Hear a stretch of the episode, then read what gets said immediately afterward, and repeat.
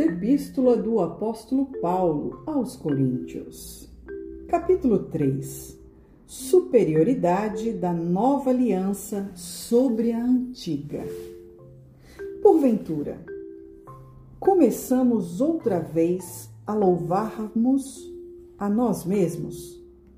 Ou necessitamos, como alguns, de cartas de recomendação para vós? Ou de recomendação de vós? Vós sois a nossa carta, escrita em nossos corações, conhecida e lida por todos os homens. Porque já é manifesto que vós sois a carta de Cristo, ministrada por nós e escrita, não com tinta, mas com espírito do Deus vivo, não em tábuas de pedra, mas nas tábuas de carne do coração e é por Cristo que temos tal confiança em Deus. Não que sejamos capazes por nós de pensar alguma coisa como de nós mesmos, mas a nossa capacidade vem de Deus, o qual nos fez também capazes de ser ministros de um novo testamento, não da letra, mas do espírito, porque a letra mata e o espírito vivifica.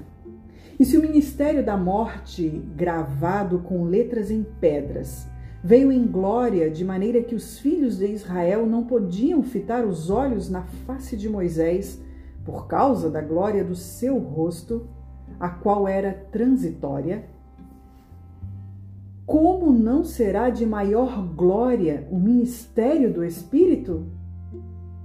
Porque se o espírito da condenação foi glorioso, muito mais excederá em glória o ministério da justiça. Porque também o que foi glorificado nesta parte não foi glorificado por causa desta excelente glória. Porque se o que era transitório foi para a glória, muito mais é em glória o que permanece. Tendo, pois, tal esperança, Usamos de muita ousadia no falar. E não somos como Moisés, que punha um véu sobre a sua face para que os filhos de Israel não olhassem com firmemente para o fim daquilo que era transitório.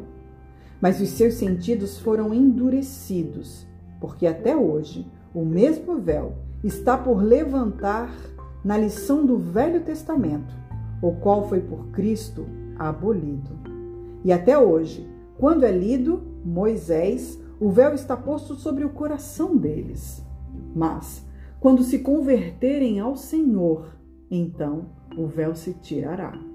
Ora, o Senhor é o Espírito, e onde está o Espírito do Senhor, ali há liberdade. Mas todos nós, com o rosto descoberto, refletindo como um espelho a glória do Senhor, somos transformados de glória em glória na mesma imagem, como pelo Espírito do Senhor.